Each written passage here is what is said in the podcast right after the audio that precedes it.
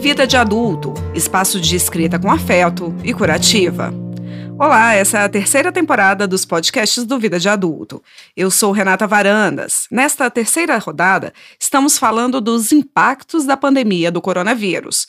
Durante esse período de isolamento, que ainda vem acontecendo, recebemos muitos textos sobre os inúmeros sentimentos que vieram e ainda vêm à cabeça e ao coração.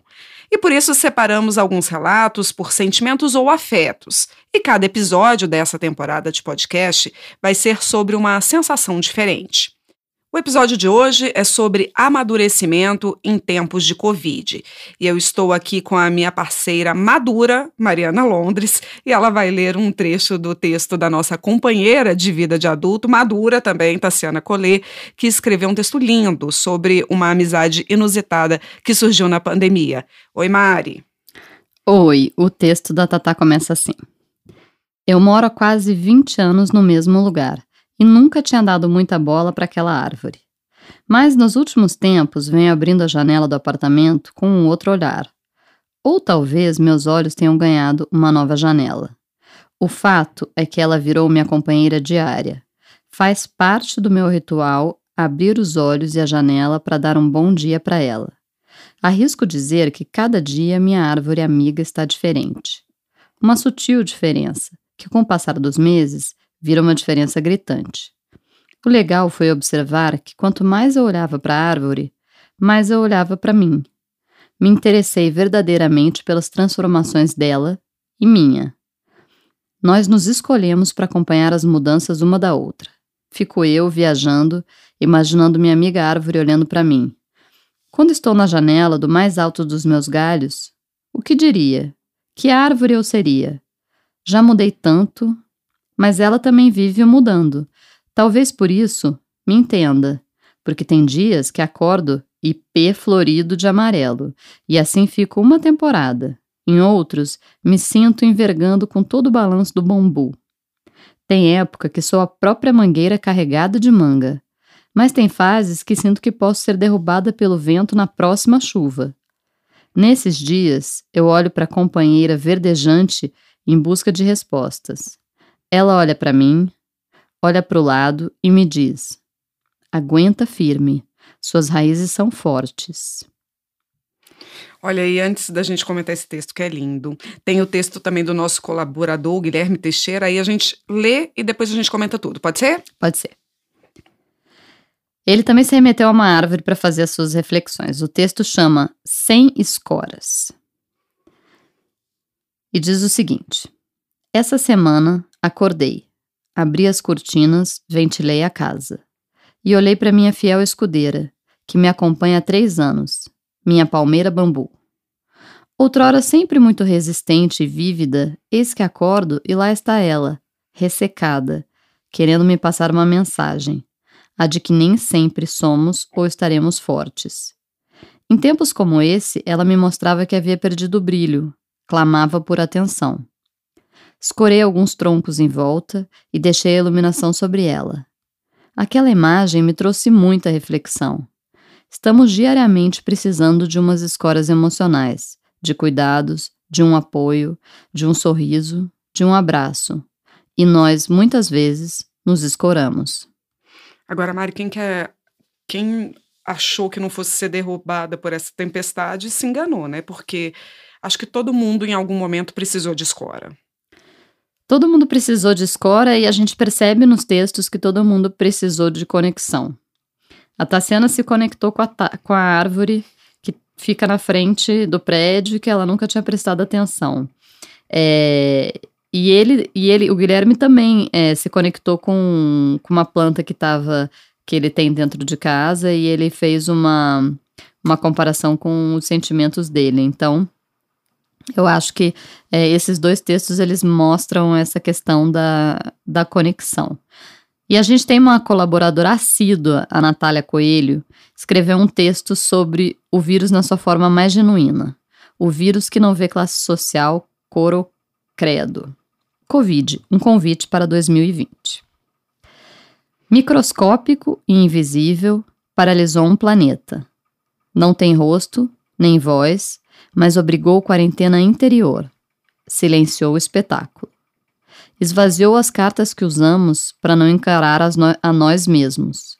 Sorrateiro, o inimigo te deixou nu, de classes, crenças, visões ideológicas. Ele só viu sua raça humana.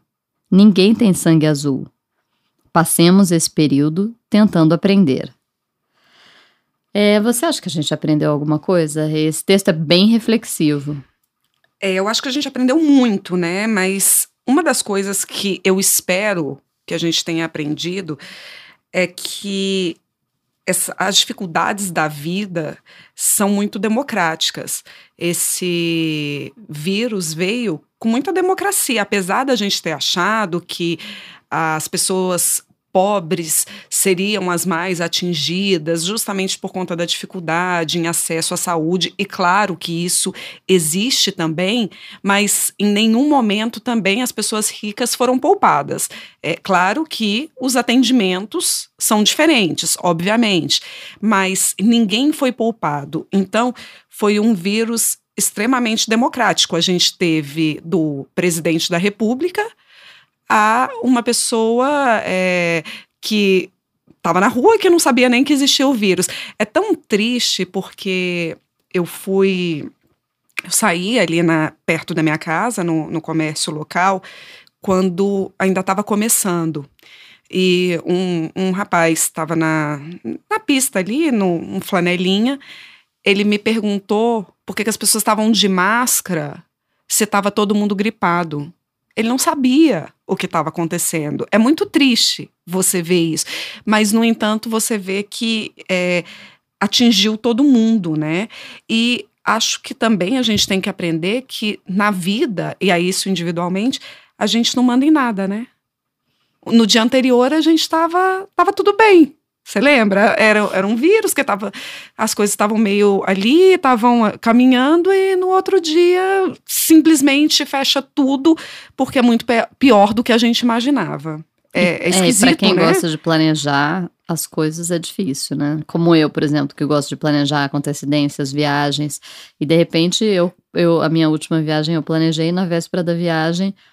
É, eu tive que adiar porque tinha um teste positivo muito próximo de mim e eu não podia visitar minha mãe é, porque ela tá lá isolada e, e é grupo de risco, enfim. É, a Carla Beatriz, que é a nossa colaboradora também, uma, uma das escritoras é, que escreve pra gente, no texto dela, Quarentena, Momento de Olhar para Dentro, ela diz: Perdidos em meio ao caos, temos que continuar caminhando, pelo menos tentando. Todos precisamos sobreviver aos dias de não planejar e assim mesmo acontecer. Eu estava ansiosa por essa parte que era justamente o que eu ia te perguntar e foi o que você falou. Você é uma pessoa que gosta muito de planejar. Eu imagino, eu imagino que a falta de poder planejar era o que mais te afligia. É, eu já sou uma pessoa ansiosa. E até por isso que eu gosto de planejar, porque eu acho que o ansioso fica fica prevendo as coisas para frente, o ansioso ele, ele, ele, ele fica agoniado com o que vai acontecer. É, então ele planeja para ele ter aquele controle, para ele ficar menos ansioso. Aquele falso controle aquele falso de que controle. tudo vai dar certo. Exatamente, você já uhum. tem tudo organizado, você já sabe quando que você vai, quando que você vai viajar, para onde você vai, que hora você volta, tudo organizadinho. É, e aí você tem que entrar no modo deixa a vida me levar, entendeu? Que é mais para mim, é mais difícil. Eu te confesso que eu não gosto do, do modo deixar a vida me levar. Eu admiro as pessoas que deixam, porque eu acho que as pessoas são mais leves. Claro. Mas eu detesto. Não, é, é as pessoas que, por exemplo, viajam e não têm reserva de hotel. Tem gente que faz isso. Tem um pânico. Eu tenho pânico também. Eu já fico achando que eu vou ter que dormir no, no banco da praça, entendeu? Que eu não vou achar um lugar para ficar. Eu fico agoniadíssima. Então, enfim, mais uma coisa pra gente aprender. Aprender. Bom, gente, a gente fica por aqui. Obrigada pela sua companhia e até a próxima. E nessa temporada, nós estamos abordando os temas, na verdade, os afetos dos textos enviados durante a pandemia e que estarão no nosso primeiro e-book, Afetos em Quarentena Escrita Curativa em Tempos de Pandemia. O Vida de Adulto é um espaço organizado por Tassiana Collet, Fabrícia Amu e Juliana Ribeiro. Eu, Renata Varandas e a Mari Londres escrevemos e produzimos o podcast, que é gravado e editado em Brasília, no Duran Studio. Os textos que ouvimos são protegidos pela Lei de Direitos Autorais. Agradecemos a consultoria dos especialistas do escritório Vipiche Advogados.